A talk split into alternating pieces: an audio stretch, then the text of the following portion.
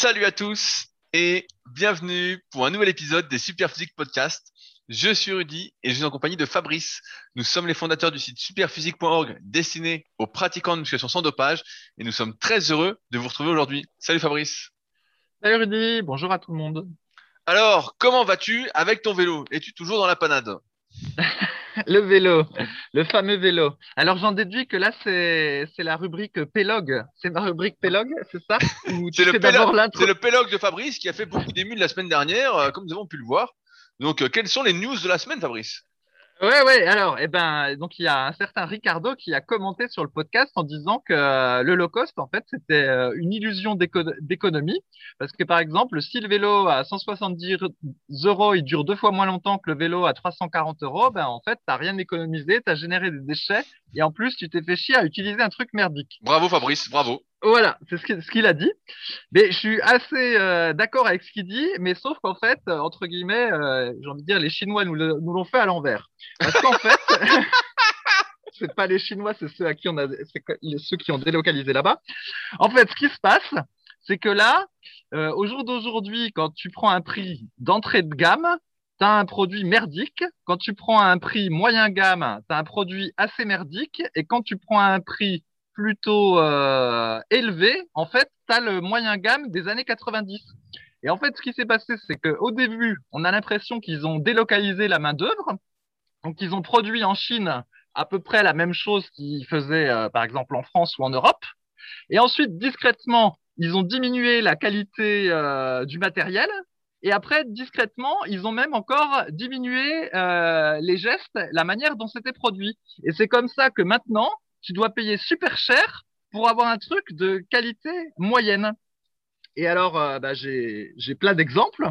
Par exemple, moi, je mets beaucoup de, de suites, en fait parce que c'est vachement polyvalent. Quand il fait froid, tu mets ta capuche. Quand il fait chaud, tu mets ta habillé en plus. On a la classe avec. On euh, voilà, bah, ça, ça, dépend comme tu le portes. Mais bon, voilà, je mets beaucoup de suites comme j'ai pas besoin d'aller euh, bosser dans des bureaux. C'est parfait.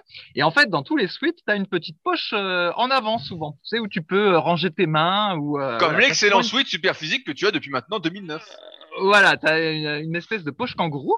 Et en fait, quand tu prends maintenant un produit à un prix pas très élevé, eh ben, tu as une seule toute petite couture qui va euh, souder entre guillemets la poche euh, au, vêtement principal. Et en fait, pour économiser euh, sur l'argent, enfin pour économiser sur le geste technique de, de coudre, eh ben t'as même pas deux coutures, t'en as plus qu'une. Donc forcément, le truc va se découdre super rapidement. Et pour avoir un truc où il y a deux coutures, eh ben faut tout de suite que tu payes 50 euros ton suite, tu vois. Alors qu'avant, un suite d'entrée de gamme, il aurait eu deux coutures sur cette partie-là, en fait. Et, euh, et ça, c'est vrai pour tout. Et si je prends, pour revenir à la muscu, moi j'ai un banc de muscu de Mirafit là. Il se trouve que comme c'est celui que j'utilise dans mon livre, tout le monde a cru que je l'adoubais et que euh, fallait acheter celui-là. Mais en fait, le banc de muscu, il est, correct. Mais euh, voilà, il n'est pas non plus euh, extraordinaire et il est tout à fait euh, représentatif de ce que je veux dire. C'est que au niveau de la, comment dire, du bois, de la sellerie, enfin de, la partie où on se repose, ça va à peu près. Mais au niveau de ce qui est au niveau du sol, eh ben, tout a été réduit à sa portion congrue. C'est-à-dire qu'il y a un espèce de pied en dessous du siège. Eh ben, il y a 20 ans, un banc de muscu, il y avait, euh, je sais pas comment dire, un truc en arc de cercle, quelque chose en, en forme de croissant, en fait, qui occupait une grosse place au sol pour que le banc soit très stable. Mais par contre, évidemment, ça demandait euh, du, matériel. Je sais pas en quel matériel c'est fait. Je veux dire de l'acier au hasard. Ça demandait de l'acier pour faire ce demi-croissant. Donc là, ce qu'ils ont fait, au prétexte que soi-disant les bancs doivent prendre moins de place ou que sais-je, ils ont enlevé ce petit croissant ou ils l'ont réduit à portion congrue et tu te retrouves avec des bancs qui sont plus stables, qui n'ont plus de stabilité parce qu'ils occupent pas assez de place au sol en fait. Et c'est une manière d'avoir réduit le, le, matériel. Et quand tu regardes, euh, pareil, les tubes du banc, ils ont l'air euh, gros en fait ça a l'air d'être des gros, des gros tubes en acier, si c'est ce matériel qui est utilisé. Mais sauf qu'en fait, le banc, tu le portes dans tes bras et il est tout léger, en fait. Tu vois? Parce que euh, les épaisseurs, elles sont, elles sont toutes fines. Donc tu sens quand même que c'est pas hyper solide. Alors qu'à l'inverse, la presse à cuisse que j'ai achetée d'occasion qui date de 1986, où la chaîne est d'origine, où tout est d'origine, sauf la sellerie parce que le cuir a craqué au fil des années, et eh ben la, machine, elle pèse 150 euh, kilos hors charge en fait, parce que les tubes en, acier, ils sont, ils sont pleins en fait, tu vois, c'est hyper lourd. Et là, tu sens que c'est du, c'est de la qualité. Et effectivement, je pense qu'on s'est fait rouler parce que maintenant, euh, le prix moyen correspond à de la qualité de merde et non plus à une qualité moyenne. Et j'ai encore un autre exemple pour ceux qui euh, vont de temps en temps dans les magasins de bricolage ou les trucs comme ça où on peut acheter des choses pour le plein air, ou quand vous achetez un coussin de jardin, avant, il y avait, je sais pas moi, 20 cm d'épaisseur, et puis tu sentais que tu pouvais t'y asseoir, puis que c'était un peu moelleux. Maintenant, il a mal au cul, le type. ouais, les coussins de jardin, ils font 5 cm. Tu, il y a, y, a, y a, rien dedans en fait. Tu dis mais ils ont vraiment nivelé la qualité surtout. Et tu prends même les tables de jardin. Quand tu prends la table de jardin premier prix, tu regardes les vis qui sont dessus. Alors je suis pas expert en bricolage, mais c'est pas des vis en inox. Et donc tu, tu sais que déjà euh, assez rapidement toutes les vis de la table vont rouiller. Et tu te dis en fait, on a tellement abaissé la qualité vers le bas que euh, on vend des produits complètement merdiques dont on sait qu'ils vont être ils vont être pourris d'ici euh, quelques années. Et c'est vrai que c'est c'est pas normal et ça fait mal au cœur. Et normalement, je suis désolé, un vélo à 170 euros, eh ben ça devrait être un vélo qui tient la route. Mais effectivement, de nos jours, euh, bah, si tu payes pas 300 ou 400 balles ton vélo, t'as un truc, euh, t'as un truc merdique. Et c'est là qu'on s'est fait rouler. Et alors après, je sais qu'il y en a qui vont dire ouais, la qualité espèce, c'est normal, il faut payer cher pour avoir de la qualité. Sauf que si vous regardez les résultats, euh, c'est les comptes les comptes de Nike, Adidas ou euh, des grandes sociétés comme ça, c'est public vu que c'est coté en bourse. Et donc on peut présager, on peut se dire que voilà, quand tu achètes des Nike à 150 balles, bah tu as une bonne qualité parce que tu as payé 150 balles. Mais alors dans ce cas, faut m'expliquer pourquoi Nike et Adidas, entre autres, ont euh, une rentabilité de fou. S'ils ont une rentabilité de fou, c'est qu'en réalité, quand tu payes 150 balles, eux, ils font une marge très élevée. Et en fait, ils te font payer de la qualité très chère, alors qu'en réalité, euh, ce qui se passe, c'est que tu as un petit peu plus de qualité, puis un prix qui, qui est très très élevé. Et au final, j'ose le dire, on s'est fait rouler.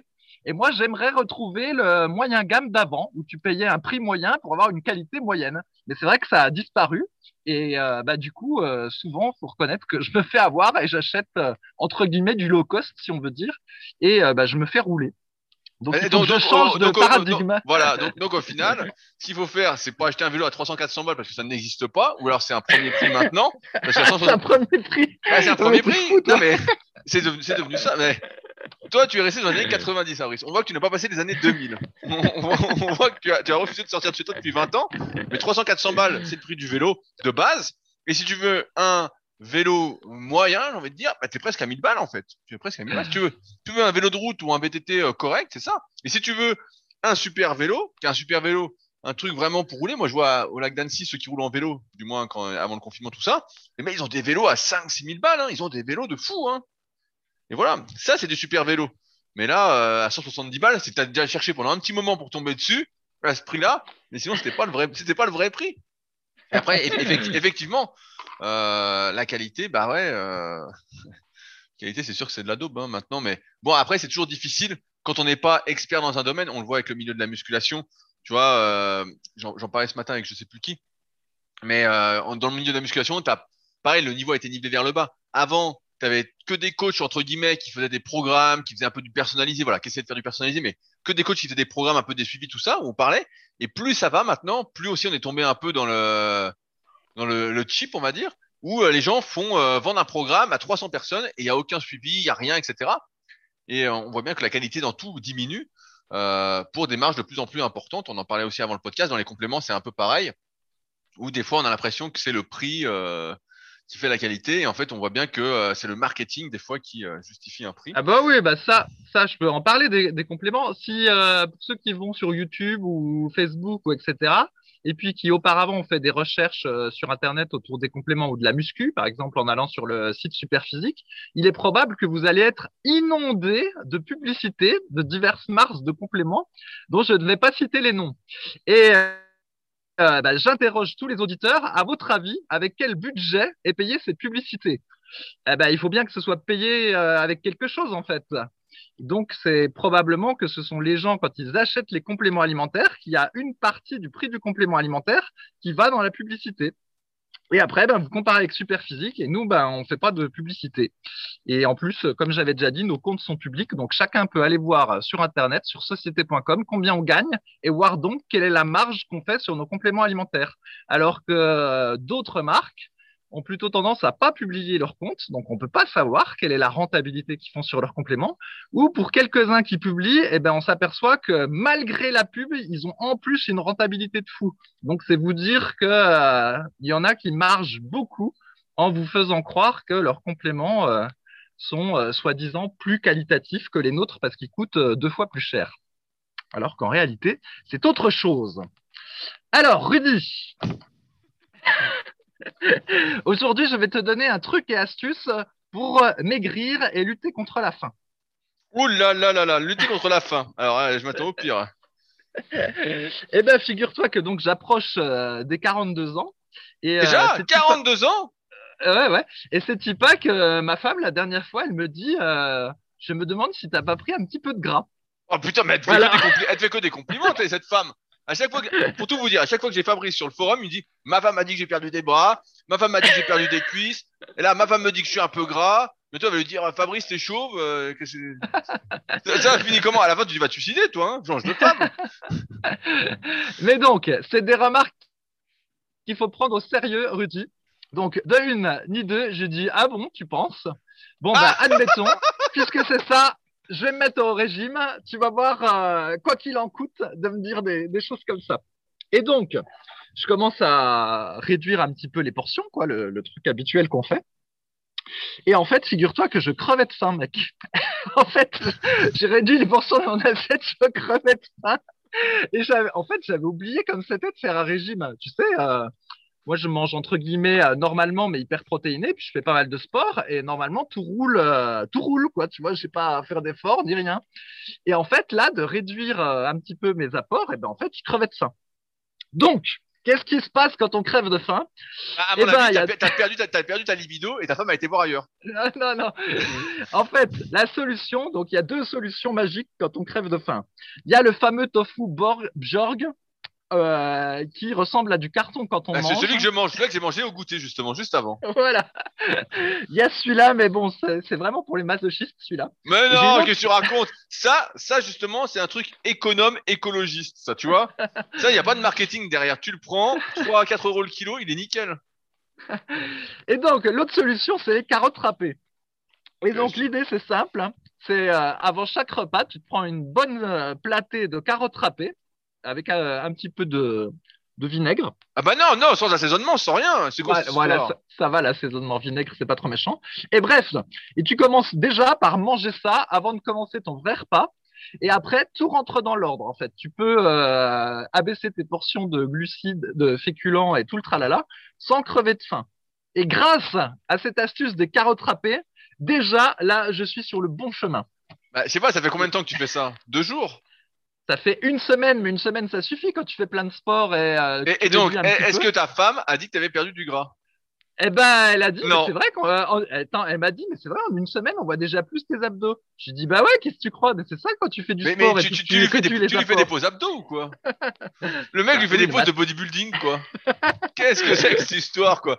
42 ans, pose de bodybuilding à sa femme, le gars. Putain, le monde va mal. Hein elle me dit, mais c'est pas possible. J'ai dit, bah si, ça marche comme ça. Surtout qu'en plus, quand tu réduis un peu, bah après, tu fais un peu moins de rétention d'eau, t'es moins flotteux et hop, ça va. Le, le premier, euh, comment dire, le, le, premier effet visuel est assez rapide en fait. Dès que tu es un peu sportif et que tu réduis tes apports. Après, pour taper vraiment dans le gras des obliques, là, ça va être beaucoup plus long. Bon, et, et, donc, et donc, au final, alors la conclusion, c'est que tu as planté des carottes dans ton jardin pour que ça pousse j'imagine.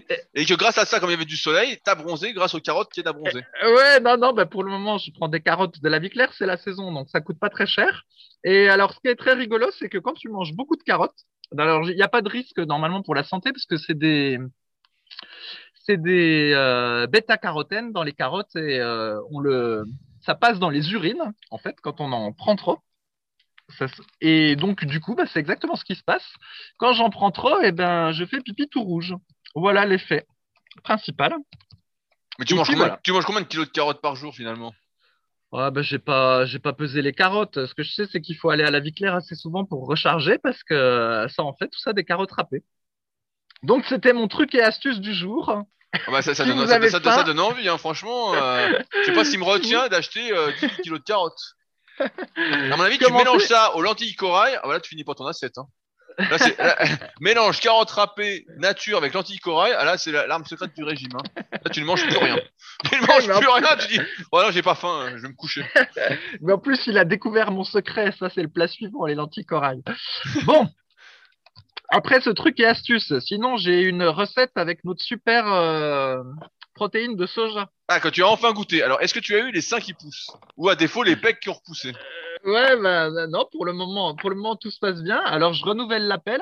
Si jamais il y en a qui trouvent des études concrètes, hein, et pas des élucubrations de blogueurs sur le fait que euh, les protéines de soja ou le soja en grosse quantité auraient des effets euh, andro... C'est quoi le mot, Rudy? C'est plutôt euh, euh, euh, œstrogénique. Voilà, Parce que- Parce que si c'est androgénique, c'est plutôt bon. hein, car ça dépend. Ah bon, d'accord. Ö- Œstrogénique Euh. qui nous informe avant qu'il nous arrive des problèmes. Mais pour le moment, euh, toutes nos recherches ont montré qu'il n'y avait pas grand risque. Et donc, c'est pour ça qu'on a proposé les protéines de soja, en plus des protéines de pois et en plus de la protéine végétale sur notre site internet. Et en plus, il y a eu un bon accueil. Donc, j'étais euh, assez content. La cause végane euh, prend petit à petit de l'ampleur parce que je m'attendais pas à ce qu'il y ait autant de gens qui euh, en commandent des protéines de soja. Et donc, j'ai retenté euh, la recette que j'avais fait en Uruguay avec les protéines de soja que j'avais trouvées en Uruguay. Et je me suis même fait plaisir, j'ai acheté une boisson épeautre-riz, avoine, noisette à la vie claire. Oh là là, eh, franch- franchement, ça, ça sonne bien, ça donne envie aussi. Ah ouais, eh, je peux dire que celle-là, elle douille. Hein. C'est 3 euros. 13 euros Mais il y a combien de litres 3, 3 euros. C'est Ah, 3, 3 euros, alors, Ah, j'ai que le, alors que le truc de le- le- la boisson au soja, c'est plutôt euh, 1 euro et quelques. Mais bref, avec celle-là, tu peux te faire plaisir, mec.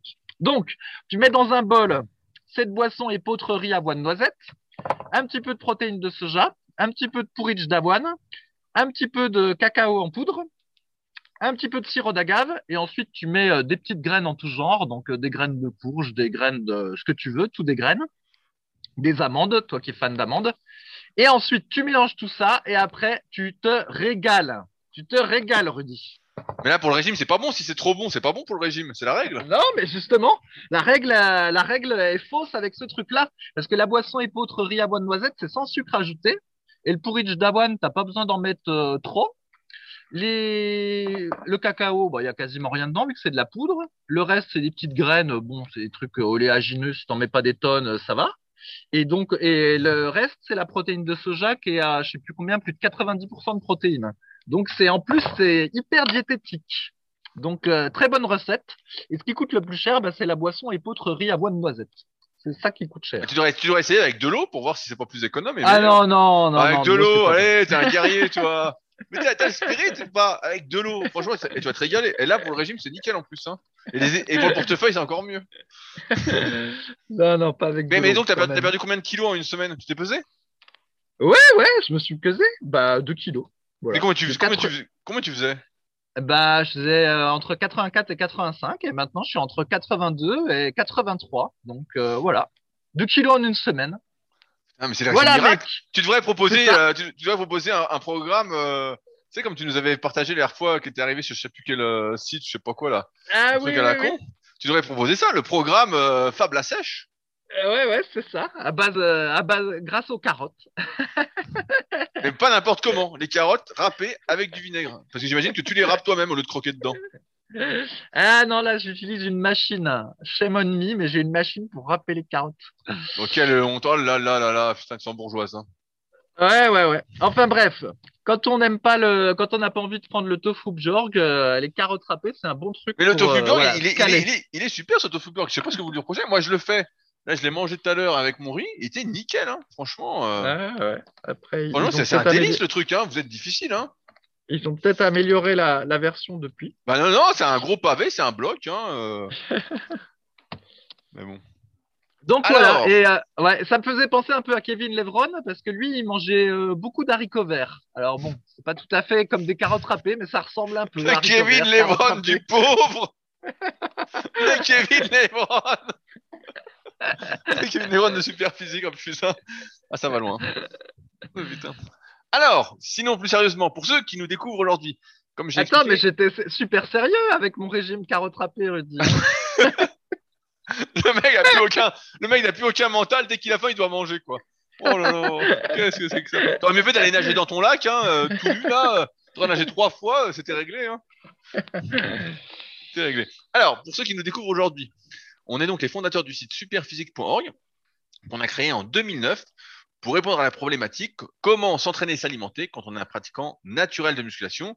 Parce que si vous ne le savez pas, la musculation est un milieu gangréné par le dopage et même par beaucoup de ceux qui se disent naturels et qui ne le sont certainement pas ou qui n'ont pas toujours été.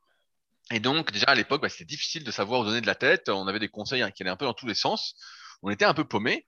Et donc, on a ouvert ce site après euh, une dizaine d'années d'entraînement pour démocratiser, entre guillemets, notre expérience et ce qu'on estime être les bonnes connaissances, que ce soit sur l'entraînement, l'alimentation. Et donc, on a été pionnier sur pas mal de choses, comme euh, filmer les exercices, euh, passer les niveaux en musculation, notamment avec le site du Club Super Physique. Euh, on avait, Fabrice avait le tout premier forum de musculation sur le net en 99, si j'ai bonne mémoire, qui est devenu par la suite le forum Super Physique, donc qui est euh, le dernier forum vraiment exclusivement de musculation euh, qui plus est pour les pratiquants naturels. Et après, donc, on a écrit plein d'articles, fait plein de vidéos. On a été les tout premiers aussi à faire des podcasts de musculation sur plein de thèmes différents. Euh, des vidéos en muscu, on était les tout premiers aussi. Euh, J'ai commencé en 2007 et après les premières vidéos articles avec Super c'était 2009. Je me souviens que Fabrice m'avait lâchement abandonné pour la première alors qu'il devait être à côté de moi. Et finalement, il s'est retrouvé derrière la caméra et on avait filmé chez lui dans le noir. Cette vidéo s'appelle Combien de répétitions faut-il faire, je crois, en musculation, qui est sur la chaîne Super Physique. On n'a pas alimenté depuis un petit moment, mais c'était une catastrophe. Mais elle est toujours d'actualité. Elle est toujours d'actualité. Et ce que j'y raconte. Et toujours, elle est toujours d'actualité, sauf qu'on peut l'écouter trois fois et on n'a toujours pas compris ce que tu voulais dire. Cela dit, par contre, l'article est plus clair. Oui, l'article était mieux. Bah, forcément, la première vidéo était difficile. Je transpirais à grosses gouttes parce que tu m'avais lâchement abandonné comme un lâche que tu es. Euh, ça, et après, bah, on a développé plein d'autres projets, comme notre marque de compléments alimentaires dont Fabrice a parlé. Euh, notre dernier complément, c'est justement la protéine de soja bio. On propose surtout des compléments alimentaires destinés à améliorer la santé. Où vous retrouvez, bah, par exemple, les meilleurs oméga 3 du marché, des oméga 3 Calanus. Il n'y a pas meilleure qualité au monde, j'ai envie de dire. Pas mal de protéines végétales bio qui sont différentes, donc protéines de poids, des mélanges de protéines végétales, la protéine de soja, ou encore des compléments de vitamines et minéraux comme euh, du ZMB ou même des compléments pour les articulations comme de la N-acétylglucosamine. Et tout ça à prix réduit puisque, comme vous l'avez compris, Fabrice est économe et il ne vendrait jamais ce qu'il n'achèterait pas lui-même. On a également on a également une application SP Training disponible sur les stores. La mise à jour arrive très très prochainement sur iOS pour ceux qui sont sur iPhone. Euh, elle a déjà eu lieu sur Android et c'est euh, sans être chauvin et en étant très très objectif, la meilleure application de musculation si aujourd'hui vous êtes perdu parmi la masse d'informations, car c'est la seule application qui vous dit quoi faire à chaque séance, que ce soit en termes de nombre de séries, de répétitions, de charges et de temps de récupération à prendre sur vos exercices, en plus de vous proposer euh, des programmes d'entraînement, si vous n'en avez pas, des programmes qui ont d'ailleurs fait leur preuve depuis de nombreuses années, donc vous gagnerez un temps fou. On a tendance à penser avec Pierre, qui est le développeur de l'application, que ça fait gagner au moins un à deux ans d'entraînement euh, sur le sujet. Euh, également, on a euh, et voilà, il y a mon chien qui fait euh, la fête. il croit qu'il va aller dehors. Ah, il me saute dessus pendant que je fais le podcast. Qu'est-ce que c'est que ça? Donc, euh, qu'est-ce qu'on a d'autre? On a le site de Fabrice, qui est musculation-alter.fr, où il y a tout son entraînement qu'il préconise pour ceux qui s'entraînent de manière minimaliste. Et il y a également son livre du même nom. D'ailleurs, Fabrice, où en est ton livre sur le site du diable? As-tu regardé? Euh, ah non, non, euh, je regarde plus. Hein. le mec ne veut pas déprimer. Et ben ça, tout à l'heure, j'étais 11 millième avec mon livre Le guide de la musculation naturelle, donc c'est pas si mal, sans faire de, de pub dessus. Euh, avec 332 évaluations et la note, de, je crois, de 4,6 ou 4,7 sur 5. Il y a toujours deux trois connards qui ont mis une mauvaise note, hein, bien évidemment. Euh, et donc, j'ai également mon propre site, rudicoya.com, sur lequel je propose du coaching à distance euh, donc des véritables suivis depuis 2006. J'étais également le pionnier sur ce sujet-là, mais également des livres et formations. Et la bonne nouvelle du jour, c'est que j'ai reçu les nouveaux exemplaires du guide de la prise de masse au naturel, que j'ai fait les enveloppes cet après-midi, que j'aurais pas fini aujourd'hui et je vais finir demain, et que donc ça partira vendredi pour tous ceux qui ont commandé dans les deux trois dernières semaines. Ils seront tous dédicacés bien évidemment, et donc c'est reparti. Et donc je disais, je propose également des formations pour ceux que ça intéresse, muscle par muscle, et également ma formation complète, la formation super physique sur méthodesp.educoya.com. Mais bon, si ça vous intéresse, tous les liens sont comme d'habitude dans la description.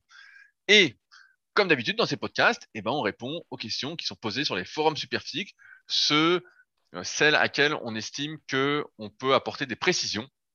Et donc, je voulais commencer avec une question qui a fait plaisir à Fabrice cette semaine. Il a réussi à se contenir et à ne pas s'énerver. Fabrice, elle est pour toi. Est-ce que tu es prêt? Oui. oui, je suis prêt. C'est question de Sergei qui nous dit Bonjour, j'ai en- j'ai bien envie d'essayer quelque temps le fameux 18-6-15-20 de Vince Gironda. Je suis conscient que cela n'est pas le meilleur moyen de progresser, mais j'ai envie et besoin de changement.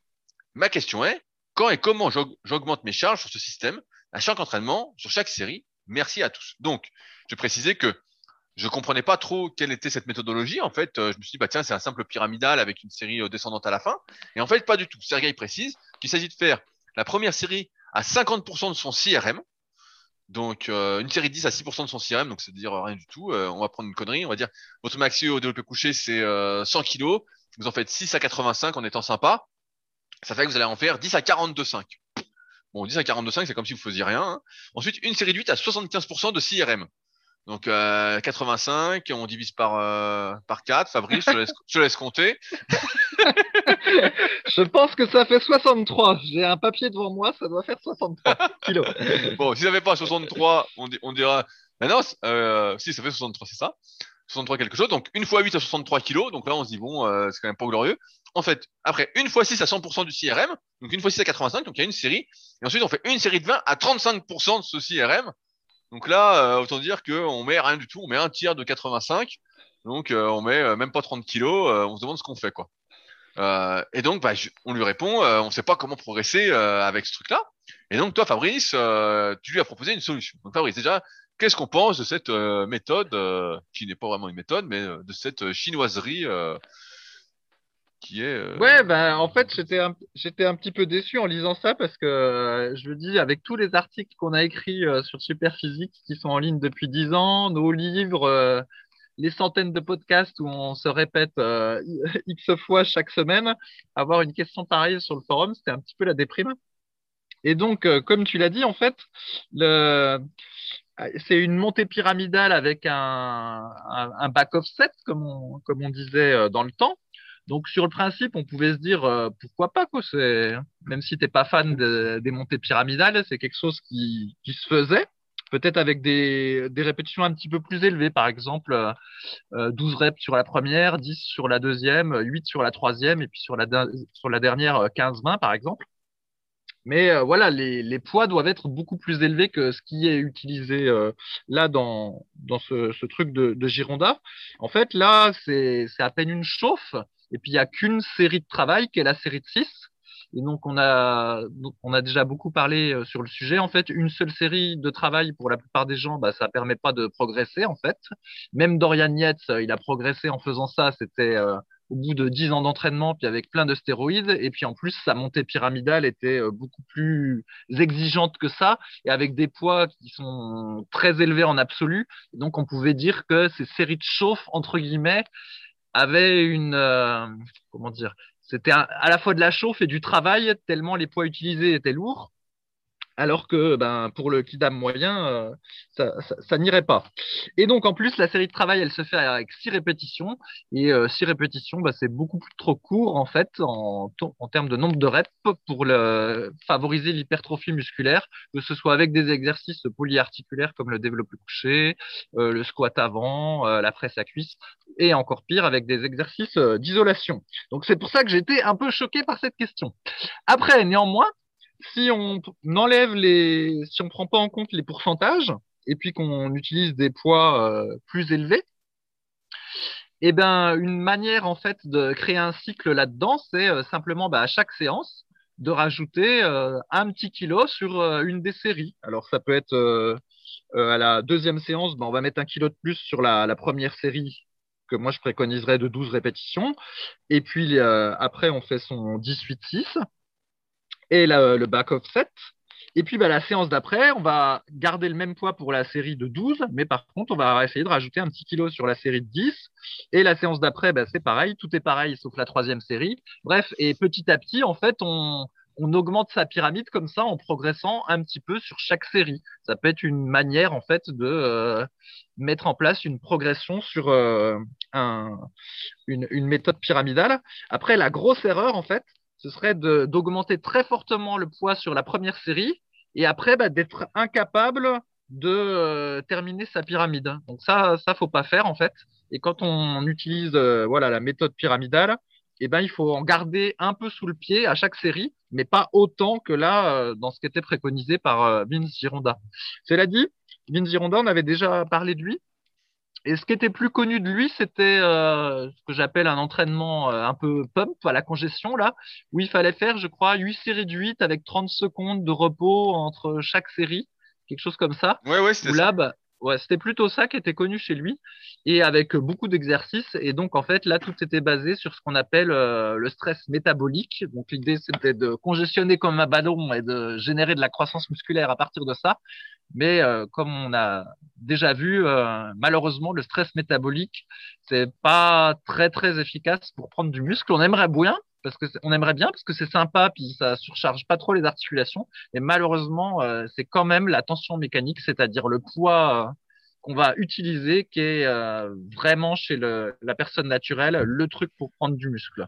En fait brasser du vent même à toute vitesse et même sans temps de repos et eh ben malheureusement ça paye pas trop en muscu alors même que c'est relativement fatigant en termes de conditions physiques. Hein. C'est plus fatigant de faire un entraînement de muscu avec 30 secondes de pause qu'avec euh, 2 à 3 minutes de pause entre les séries. Mais pour le muscle, euh, bah, c'est moins efficace. Et euh, croyez-moi, j'ai fait le test euh, vraiment de, de nombreuses très, fois. très, très nombreuses fois. Parce que je préfère les entraînements orientés conditions physiques. Et puis en plus, parce que voilà, avec le avec le temps, bah, je veux ménager mes articulations, mais en fait non, ça ça, ça marche pas quoi il faut mettre, euh, il faut mettre du poids et de la, tension mécanique. Donc bref, tout ça pour dire qu'on est très circonspect sur euh, ce truc de Vince euh, Gironda, en tout cas dans les termes qui étaient donnés en termes de pourcentage du, 1, du 6RM.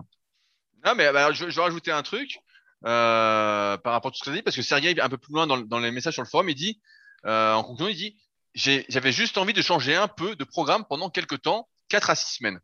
Et ça, justement, c'est une erreur contre laquelle on lutte depuis de nombreuses années, dans le sens où on ne change pas son programme, où on n'utilise pas une technique parce qu'on en a envie. Si l'objectif est de progresser, si l'objectif c'est pas de prendre du muscle, c'est pas de progresser et c'est juste de s'amuser, pourquoi pas? Dans ce cas-là, on fait ce qu'on a envie euh, principalement. Mais si on souhaite progresser, il faut faire ce qui fonctionne le mieux et ce qui est à notre sens, d'après mon expérience, après avoir coaché des milliers de personnes, c'est d'utiliser des cycles de progression, faire un volume d'entraînement suffisant, utiliser les bonnes charges, la bonne fourchette de répétition. Et donc, c'est ça qui marche. Après, on peut changer de programme, mais en fait, on change pas un programme, on change peut-être un exercice parce que ça ne va plus dessus. On va en reparler un peu tout à l'heure si on a le temps euh, sur le déload, justement. Mais on peut changer, par exemple, un exercice, mais on va pas changer complètement son programme. Et ce qui me vient en tête, c'est justement Dorian que Fabrice adore dans son bouquin, quand il parle de son programme, on voit qu'à chaque fois, il gardait son programme très très très longtemps et quand il le changeait, donc plusieurs années de suite, et quand il le changeait, il changeait plutôt un ou deux exercices, mais il changeait pas l'intégralité. Parce qu'à chaque fois qu'on va changer d'exercice, par exemple, eh ben, il va falloir s'y refaire d'un point de vue nerveux. Et j'ai une anecdote que j'avais notée dont je voulais parler. Pendant des mois, j'ai fait du développé décliné. Si vous avez suivi, j'avais un super banc, etc. Euh, j'ai toujours ce super banc à la salle. J'ai fait du décliné, Fabrice. Alors t'es prêt? C'est un truc qui va te plaire. Et donc je suis monté assez lourd. Pour moi, j'ai bien progressé sur le décliné. J'étais content. Je dis bon allez, je vais refaire un peu de coucher pour voir euh, si ça se transfère quoi. Et Fabrice, devine ce qui s'est passé. Alors, euh, ben, si ça avait été moi, euh, je sais déjà que ça se serait pas transféré et que j'aurais même probablement régressé au développé couché par rapport à ce que je faisais avant ce très grand cycle de développé décliné que tu as fait. Alors comme toi, tu es un petit peu plus doué, je vais dire que t'as pas progressé du tout, mais je vais pas dire que t'as régressé. Je vais être sympa. Eh ben, j'ai régressé. J'ai régressé. j'ai régressé un truc de fou. Parce qu'en fait, on, on, se rend compte encore une fois que tous les mouvements sont hyper spécifiques. Et notamment que le décliné, en fait, comme il y a moins d'amplitude et que ça étire moins, quand je suis repassé au coucher, en fait, je me suis senti un peu étiré. Donc, je me suis étiré, je me suis réassoupli. Donc, ça allait à, à peu près. Mais en fait, en bas du mouvement, je n'ai plus de force. En fait, je suis étiré. Euh, et je sens qu'il y, a, plus le, le, jus où avant j'étais très fort, où j'explosais. Et par contre, bah, je suis plus fort des triceps, vu que c'est un mouvement partiel de décliner. Mais euh, j'ai vachement régressé. Et là, ça fait deux semaines que j'ai repris. Et je me suis dit, ah, ça va peut-être revenir. Première semaine, c'est normal, etc. Mais deuxième semaine, en fait, pas du tout. Euh, je sens que euh, c'est pas facile, quoi. Et je me dis, putain, je suis à, euh, je suis bien là, vu mon poids, je pense que je sais pas combien je fais, je suis assez sec. Je pense que je suis à bien 10-12 kilos de ce que je devrais faire si je faisais du coucher, quoi, en série de 10. Donc, euh, ce qui est assez euh, énorme pour moi. Et ça fait euh, des années que j'ai pas été aussi faible au développé couché, quoi. Et donc, tout ça pour dire qu'il n'y a pas cette notion de transfert. Et donc, là où je veux. alors même, alors même que tu t'entraînais, Rudy, c'est ça qui est. Ah ouais, ça qui est bien, bien, sûr. C'est qu'en fait, tu t'es entraîné pour régresser, entre guillemets, en tout cas au développé couché. Mais ouais, c'est terrible. Hein. Et ça, ça me l'a déjà fait plein de fois. Exactement comme euh, la, personne qui poste là, ou par exemple, j'avais un entraînement où je faisais du développé couché, puis finalement ça me lasse, je me dis ah bah tiens je vais changer, euh, je vais faire du développé couché avec halter. Donc tu, tu recommences tout au développé couché avec halter, puis finalement tu t'en as marre, tu te dis ah bah tiens j'ai changé, je vais revenir au développé couché, et hop et tu recommences tout au développé couché, et puis tu peux faire ça pendant dix ans avec euh, très très très très peu de, de progression, parce qu'effectivement les transferts se font pas bien, sauf si tu avais euh, vraiment multiplié des. Tu avais fait plusieurs exercices euh, dans la séance. Peut-être que toi, c'était quoi ta séance avec le développé décliné? Tu faisais quoi Eh ben, eh ben je faisais des pompes lestées euh, en pleine amplitude parce que j'avais acheté, si tout le monde se souvient, un gilet pour se lester. Donc j'étais monté, donc j'étais monté, je sais plus, en série de 10 à, 50 kg de lest. Donc pas si mal pour moi, car j'avais progressé un peu. Et après je faisais du pull vert. Donc en fait j'avais progressé mais en fait, euh, comme j'avais plus cette amplitude, qu'à mon avis, c'est que j'avais plus l'amplitude en fait base du développé couché. Même avec les pompes, en fait, t'es quand même euh, beaucoup moins bas qu'au développé couché, t'as les moins en arrière. Et ben en fait, euh, j'ai perdu un truc de fou, quoi. D'accord. Est-ce que est-ce que tu faisais encore du développé couché serré au, niveau de ta séance triceps? Non, non, je faisais un peu de dips, mais, mais euh, pareil, ça n'a pas, ça n'a pas suffi. D'accord. Ouais, tu faisais plus aucun mouvement euh, assez similaire en termes de couloir et d'amplitude, et puis ben voilà, du coup, tu as, perdu. Ouais, ouais, ouais donc, euh, donc fou. Donc c'est pour ça que, comme je disais, il faut pas changer de programme ou d'exercice parce qu'on en a envie, mais pour une raison. Encore une fois, c'est l'objectif, c'est de prendre du muscle, parce que on ne progresse plus, parce qu'il y a un souci, parce qu'on est cramé, parce que, mais pas parce qu'on a envie, parce que dans ce cas-là, en fait. Euh, on arrive comme ça à se dire euh, je change pendant 4 ou 6 semaines, on change de programme toutes les 4 à 6 semaines comme on peut voir euh, quelques fois, les conneries comme ça. Et là, on perd un temps fou, on arrive à pas progresser. Et dès qu'on repasse à des exercices qu'on faisait plus, eh ben on se rend compte souvent que ah bah putain c'est pas du tout euh, ce qu'on s'attendait et on n'a pas ce transfert. Alors que certaines personnes vont avoir ce transfert-là, on se dit ah bah tiens elles ont un transfert et tout, mais moi j'ai jamais expérimenté ce transfert. Hein. À part sur des mouvements assez universels, par exemple si tu progresses au squat, quand j'en faisais, et ben forcément ça joue un peu à la presse à cuisse. Euh, jusqu'à un certain niveau. Si je progresse au coucher, je me souviens que ça jouait pas mal justement sur euh, un peu les épaules. Ça aidait aux épaules, mais parce que je prenais de la force dans les triceps. Progresser au dips, ça m'aidait au développé couché si j'en faisais aussi. Mais sinon, il n'y avait pas vraiment de, de transfert. Et donc, euh, ce qui me bien, encore une fois, qu'il ne faut pas juste changer parce qu'on a envie ou parce qu'on veut essayer un truc, etc. Là, on peut le dire tout de suite à Sergei et à ceux qui nous écoutent. Le truc de la Devine Gironda, si c'est vraiment de lui, c'est de la daube. Il faut surtout pas faire ça. Vous allez perdre votre temps. Euh, vous feriez mieux d'utiliser l'application SP Training, comme je vous le dis euh, régulièrement. Là, au moins, vous seriez sûr de progresser. Mais là, euh, c'est vraiment un truc catastrophique. Et, mais c'est marrant ces histoires d'envie, de vouloir changer, etc. Après, voilà, faut bien voir comment on voit l'entraînement. Si c'est juste pour s'amuser, ben, on peut faire le mariole, on peut faire des changements. On peut faire à, l'instinct, comme on disait à l'époque dans les vieux magazines. On peut faire à l'instinct, l'entraînement à l'instinct. J'arrive à la salle, qu'est-ce que je fais? Parce que j'ai envie de faire. Ou si on veut vraiment progresser, bah, il faut un entraînement qui est un peu plus construit, un peu plus planifié, euh, où on programme même sa progression de séance en séance ou presque, où on sait ce qu'on va faire du moins à la séance avant d'arriver.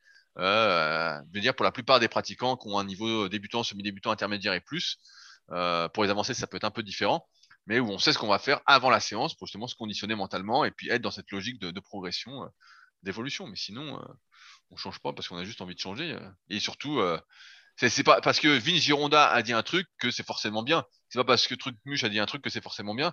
Je vois souvent sur mes vidéos YouTube, euh, moins maintenant, heureusement, mais pendant un moment, tout le monde disait Oui, qu'est-ce que tu penses d'un tel? Qu'est-ce que tu penses d'un tel? De ce qu'il a dit Nanana. Bah, euh, ma réponse, elle est pas compliquée. J'en ai rien à foutre de ce que dit euh, un tel, quoi. Voilà. c'est pas compliqué.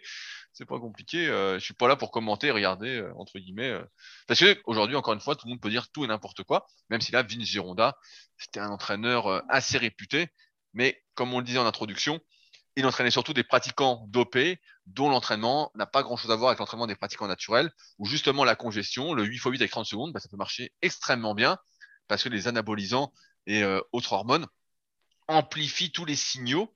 Euh, quand on fait du 8 x 8 avec 30 secondes, et bah d'un coup, c'est comme si on avait fait, je sais pas, euh, je vais dire une connerie, mais c'est comme si on avait fait un, effort parfait pour prendre du muscle, et donc tout est démultiplié, et en plus on récupère, on gonfle et tout.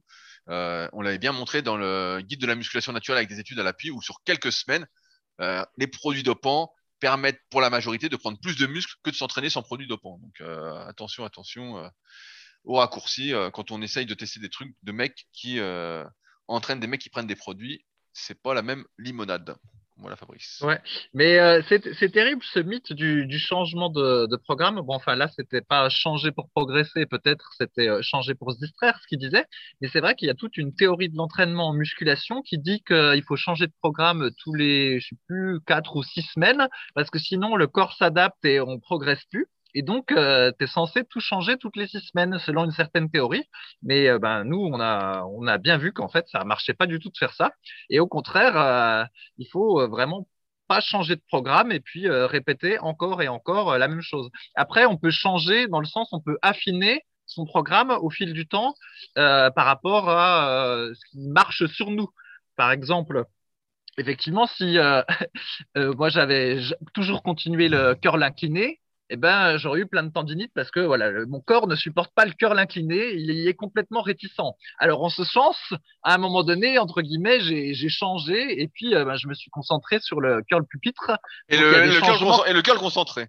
Euh, voilà, et puis bon, normalement je fais curl pupitre, curl marteau. Après, bon voilà, je vais faire curl pupitre, curl concentré un petit peu, mais voilà, le, le corps c'est toujours le curl pupitre parce que c'est l'exode biceps que j'arrive à faire sans niquer et, euh, et que j'aime bien.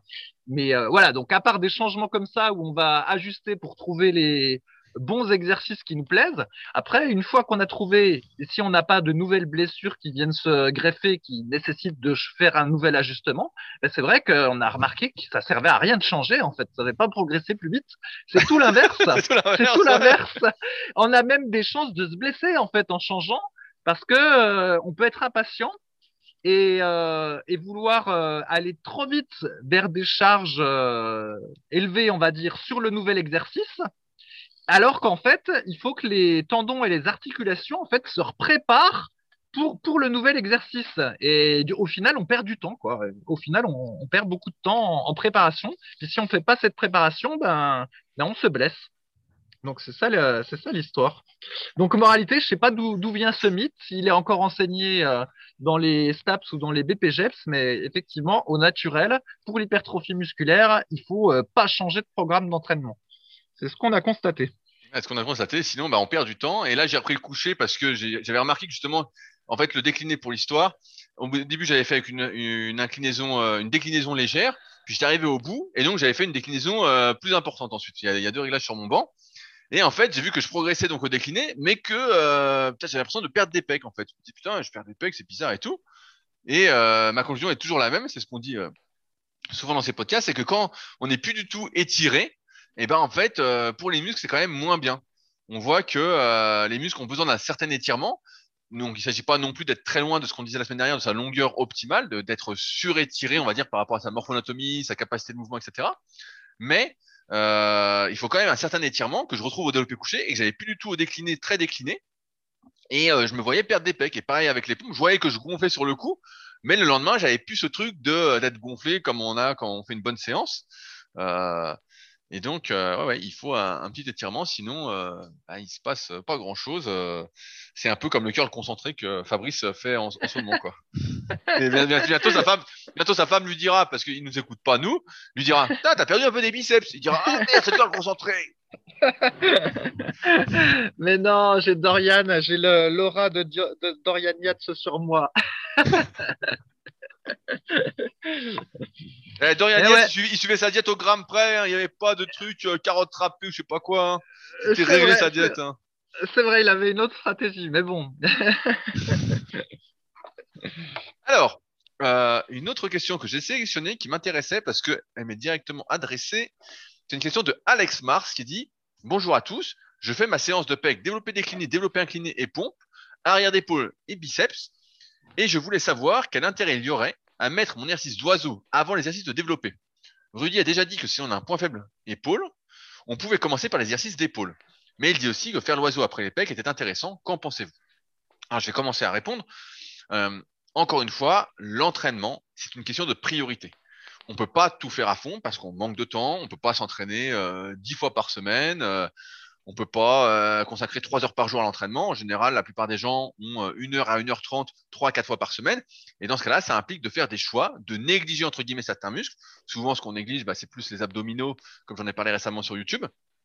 ou euh, on va négliger peut-être les épaules si on estime qu'on veut plus de pecs de dos, ou les mollets, voilà, souvent négligés, les avant-bras, plein de petits muscles en fait qu'on va pas travailler pour féger les gros muscles et avoir des progrès, on va dire, généraux plus importants. Et donc dans ce cas-là, bah forcément, euh, il faut se reposer la question des priorités. Si on a un point faible épaule, par exemple, là dans notre dans l'exemple d'Alex, euh, le deltoïde postérieur, bah dans ce cas-là, c'est la priorité. Si on veut vraiment rattraper ça, c'est la priorité. Et donc, c'est ce qu'on doit faire en premier exercice de sa séance. Donc, pas forcément avant le décliné, euh, l'incliné et les pompes. Mais c'est ce qu'on doit faire en premier. On peut même consacrer une séance pour les épaules dans la semaine exprès pour faire les épaules, pour vraiment mettre l'accent dessus. Parce qu'encore une fois, ce qu'on fait en premier, on a beaucoup plus d'énergie que si on le fait après d'autres exercices qui ne concernent pas ce muscle-là. On a une énergie quand même qui est limitée. Euh, on n'arrive pas à être super fort sur plein d'exercices à la fois. Et c'est pour ça que ce qu'on fait en dernier est souvent moins efficace et que le but de l'entraînement, c'est de trouver, entre guillemets, la meilleure répartition, encore une fois, par rapport à sa morphoanatomie. CF, euh, la méthode superphysique, en lien dans la description. Donc, est-ce qu'il y a un intérêt à faire l'oiseau avant de faire les pecs si la priorité est les épaules? Je dirais que ça n'a pas spécialement d'intérêt, sauf peut-être en échauffement, si par exemple, on est particulièrement peu mobile au niveau des épaules et des pectoraux, parce que ça va faire office d'étirement actif en contractant l'arrière d'épaule et les trapèzes, si on ne bloque pas ces omoplates, on va s'ouvrir la cage et donc ça va aider ensuite à faire les pecs. L'idée est tout de même de ne pas forcer sur l'oiseau, parce que si on force sur l'oiseau, peut-être que vous ne le savez pas, mais l'oiseau travaille aussi les triceps, notamment la longue portion des triceps, qui intervient dans tout exercice de développé, comme les deux autres vastes. Après, euh, en fonction de chacun, il y a un des chefs des, du triceps qui va plus intervenir que l'autre, mais ça va intervenir. Et donc, si on force à l'oiseau avant les pecs, bah forcément, on va avoir moins de force sur l'exercice de développer. Ça peut arriver, même si ça peut paraître surprenant. Moi, quand je fais euh, l'oiseau, bah, j'ai souvent les triceps qui congestionnent aussi, en plus évidemment de l'arrière d'épaule. Mais voilà, donc ça c'est le premier truc.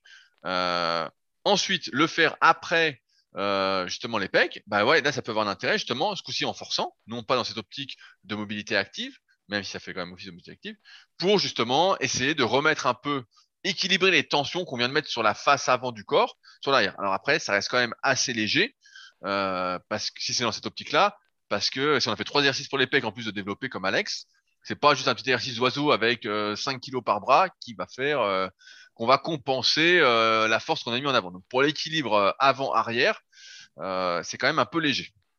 Maintenant, si les exercices, si les épaules sont la priorité, comme je disais, dans ce cas-là, il faut faire une séance exprès pour eux et négliger entre guillemets d'autres muscles comme par exemple les pectoraux ou le dos, c'est-à-dire des, exercices, des exercices et des muscles où les épaules sont fortement travaillées et où ça va impacter l'entraînement des épaules. C'est toujours une question de priorité, de compromis, et ça souvent on l'a pas en tête quand on fait son programme d'entraînement parce qu'on se dit euh, bah tiens je vais faire ça, ça, ça, ça, c'est mieux de faire les pecs avant les épaules, mais en fait il n'y a pas c'est mieux ou c'est moins bien, c'est quels sont mes objectifs, qu'est-ce que je veux faire en priorité, et à partir de là on fait euh, son programme. Je me souviens que j'ai déjà fait les épaules avant les pecs, à un moment quand c'était une priorité, et forcément, après, quand je faisais les pecs, bah, euh, je mettais euh, beaucoup moins lourd. Euh, j'ai pas fait ça longtemps parce que psychologiquement, ça me faisait mal au cœur de mettre si léger au pec.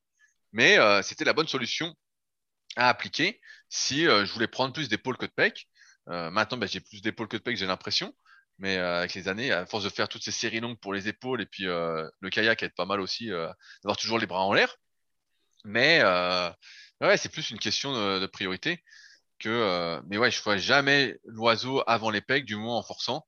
Et euh, par contre, après, euh, c'est un truc que je peux faire parce que ça rétablit un peu les tensions. Le tout couplé à un peu d'automassage et ou d'étirement actif en fin de séance pour remettre un peu sa posture comme il faut, on va dire. Sinon, on va avoir des tensions le lendemain et les épaules vachement en avant. Ce qu'on aimait bien aussi préconiser il y a très longtemps, c'est de faire un exercice de rowing après les pecs. Euh, on recommande en général pas de faire trois exercices euh, de développer pour les pecs parce qu'on a remarqué que après un ou deux, en général, on avait plus de jus dans les triceps et que le troisième, on mettait tellement léger que ça n'avait plus trop d'intérêt. Donc, on recommanderait plutôt développer décliné, développer incliné par exemple. Même si la séance peut paraître bizarre, euh, en général, si on fait du décliné, c'est qu'on n'est pas trop fait pour les pecs et donc l'incliné va surtout faire les épaules. Donc, j'ai du mal à comprendre la séance, mais après à voir. Donc, en général, j'aurais recommandé développer décliné, développer couché alter ou un truc du style ou euh, pompe, mais pompe, c'est ce que je faisais. Et comme j'ai dit, bah, c'était pas l'idéal. Et ça manquait d'étirement. Et après, par contre, un exercice soit de pullover, soit d'écarté, en s'appliquant sur la contraction. Ça, ce serait une meilleure séance de pec. Euh, et j'ai perdu le fil de ce que je voulais dire, Fabrice.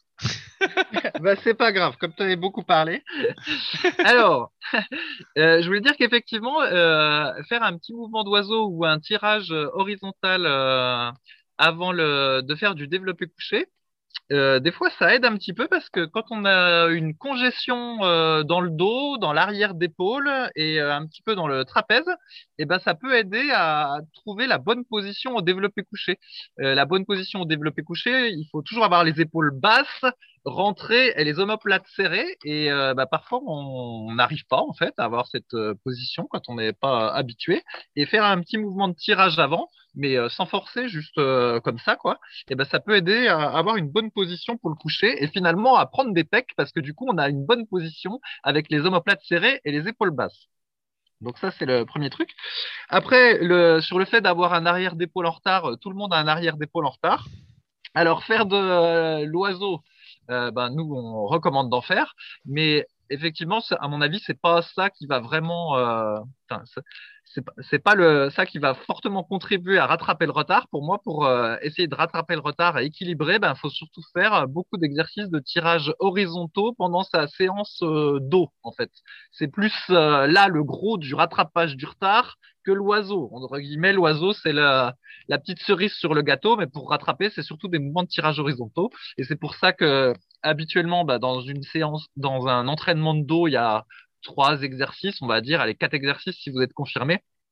Et eh ben moi, euh, moi, je préfère avoir qu'un seul. Je recommande plutôt d'avoir un seul exercice de tirage verticaux et le reste des tirages horizontaux ou euh, légèrement inclinés ou déclinés, plutôt que d'avoir deux tirages verticaux et un seul euh, horizontaux. Je crois vraiment faut mettre l'accent sur les tirages horizontaux au moment où on travaille le dos pour compenser toutes les forces qu'on va gagner avec les mouvements de développé. Donc ça, c'était le truc. Et puis sinon, pour quelqu'un qui voudrait vraiment mettre l'accent euh, sur ses épaules, eh ben, un programme classique, en fait, c'est une séance pecdo le lundi, par exemple. Le mercredi, on fait les cuisses. Donc tout ça, c'est pour quelqu'un de confirmé ou intermédiaire, plus sympa pour le débutant. Et le vendredi, bah, du coup, on fait épaule-bras. Ça, c'est un, ça, c'est un classique. Et puis même euh, pour les, les, les pros, les, culturistes professionnels où les épaules sont très très importantes, et ben des fois ils éclatent encore la séance euh, épaules-bras et ils font une séance dédiée euh, avec les épaules, avec plein d'exercices, euh, poulies, euh, haltères, tout ça, tout ça, parce que pour eux, bah, c'est un groupe musculaire qui permet de se détacher un petit peu des autres, vu qu'entre guillemets, à ce niveau-là, ils ont tous des pecs, ils ont tous plein de trucs, et il y a que un peu les épaules, les ischios et le dos qui permet euh, parfois d'avoir des différences. Donc eux, ils font même une séance dédiée parfois aux épaules. Mais pour nous, ça n'a pas trop d'intérêt de faire ça. Parce que comme les épaules, c'est déjà un muscle assez fragile, et eh ben, on n'a pas envie de, de, se le niquer simplement pour euh, avoir de grosses épaules euh, pendant quelques années avant de choper une blessure à la coiffe des rotateurs. Donc, euh, je recommande de pas trop mettre l'accent dessus, moi. non, non, mais après, bah, comme tu l'as dit, je voulais préciser, c'est que souvent avec Superphysique, on a recommandé de faire deux fois plus de tirages horizontaux que de développer, et c'est une règle qui vaut toujours, euh, parce que on est toujours, d'une part, quand on débute, à faire plus la face avant, et d'autre part, nos habitudes, encore une fois, sont que pour beaucoup d'entre nous, euh, dont, nous, bah, on est souvent à l'ordinateur, les épaules en avant, on est toujours un peu vers l'avant, et donc on est, si on renforce pas convenablement les muscles euh, qu'on appelle rotateurs externes de l'épaule, que sont notamment tout ce qui va être l'arrière d'épaule, l'infra-épineux, les muscles des rotateurs, euh, trapèze moyen et inférieur pour tirer les épaules en arrière et les abaisser. Si on les renforce pas suffisamment, et eh ben en fait, ça va limiter d'une part, bah, notre développement musculaire, aussi bien des pecs que du dos. Et d'autre part, ça va conduire à des blessures à l'articulation de l'épaule. On peut avoir des douleurs comme ça. D'ailleurs, c'est une grosse partie de ma formation super épaule sur le sujet. Comme je dis souvent, c'est celle qui marche le mieux. Et il y a encore eu des témoignages cette semaine sur le forum là-dessus. Mais il euh, faut vraiment avoir ce truc en tête de se dire, on fait rarement assez de tirages. On fait rarement assez de tirages horizontaux et on fait souvent trop de pecs. Même si on manque de pecs, parfois la résolution justement du manque de pecs, ça peut être de faire plus de dos pour justement euh, avoir plus de facilité à ouvrir la cage, avoir les épaules, entre guillemets, l'articulation plus libre et euh, pouvoir, euh, via notre système nerveux, bah, mieux utiliser nos pectoraux ensuite sur l'exercice de développer. Sans quoi, bah, on sera un peu limité et, on n'y arrivera pas. Quoi. Donc, euh, vraiment, garder ce truc en tête. On fait vraiment assez de tirage. Et après, bah, pour l'arrière d'épaule, si on en manque, comme l'a dit Fabrice, voilà, il faut bombarder l'oiseau. Donc, en général, quand on débute, ce qu'on recommande, c'est l'oiseau sur banc incliné avec haltère ou l'oiseau sur banc incliné, tout simplement. Et puis ensuite, progressivement, à mesure qu'on va progresser, il va falloir rechercher, comme je disais tout à l'heure, des exercices qui vont étirer. Et pour ce fait, eh ben, les exercices avec haltère pour les épaules procurent un étirement vraiment très très faible, voire euh, on va dire même absent. Euh, et dans ce cas-là, il faut passer à la poulie. c'est là l'un des inconvénients, on va dire, de l'entraînement à domicile si on n'a pas accès à une poulie basse qui euh, coulisse bien.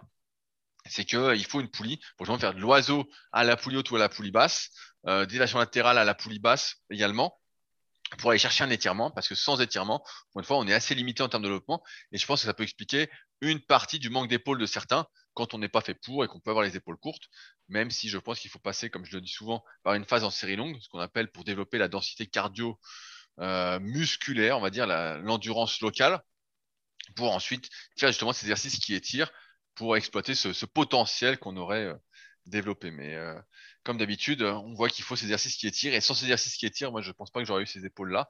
Donc on voit encore une fois qu'il y, a un, entre-deux à trouver, et c'est pour ça que sur l'exercice qui étire, il faut faire attention, et encore plus pour la de l'épaule, et c'est pourquoi on recommande des séries longues, euh, c'est-à-dire quand on parle de série longue, on parle de 20, 30, 40 répétitions en s'appliquant sans tricher. Parce que c'est assez facile aussi de tricher quand on fait euh, les épaules, de faire par exemple quand on fait l'oiseau, de faire plus les trapèzes parce qu'on ne bloque pas bien ses omoplates. Et donc on va serrer les omoplates à chaque répétition. Et donc là on fait surtout les muscles plus gros comme les trapèzes moyens. Donc après on manque euh, rarement, car on, manque souvent de trapèzes moyens, on n'a jamais le dos trop épais. Euh, rappelez-vous que Fabrice fait partie du gang des dos épais quand même, euh, pour ceux qui nous suivent depuis un petit moment. Et donc, qu'est-ce que je disais? Je m'y perds. Donc, il faut un étirement et bien bloqué pour justement, voilà, bah, bien développer son arrière d'épaule et ses épaules à terme quand on n'est pas fait pour. Voilà. Au passage, c'est rigolo parce que finalement, on s'aperçoit que le, le stéréotype du culturiste amateur qui aurait plein de pecs, plein de bras et euh, finalement pas de dos et pas de cardio, il serait euh, super au niveau de, de la jante populaire. Tout le monde dirait, oh, il est musclé, regarde, il a des pecs, il a des bras. Alors qu'en réalité, il a une condition physique à chier s'il fait pas de cardio. Et en plus, s'il a pas de dos, eh ben, très probablement, il a des, des épaules et une coiffe des rotateurs en très mauvaise santé. Et euh, dans le futur, c'est la blessure assurée. Donc voilà comment le mythe du, euh, du type avec des pecs et des bras, en réalité, ben, il est en très mauvaise santé. le mythe du super guerrier, quoi. En fait, le type, le type, il vaut rien, quoi. il vaut rien. et à l'inverse, plus loin. le type, le type qui fait plein de cardio et euh, avec plein de tirages horizontal et donc du coup qui est euh, maigre mais avec du dos. Et ben en réalité, c'est celui-là qui a une super condition physique et qui a des épaules en très bonne santé. Le, le, le mec arrange la réalité en son sens. on attend tous le commentaire de ta femme qui dit Fabrice, tu as vraiment une super condition physique et euh, un dos vraiment épais. Je pense que ça ne viendra jamais parce qu'elle fait attention, comme toutes les femmes, à tes abdos et elle a dit que tu étais grassouillet. Voilà. C'est ça. D'ailleurs, je lui ai dit, mais euh, je, parce que je lui ai dit, mais euh, est-ce que ce serait grave si j'étais entre guillemets un peu grassouillet J'aime pas ce mot-là, c'est pas ça. Si j'avais un petit peu de gras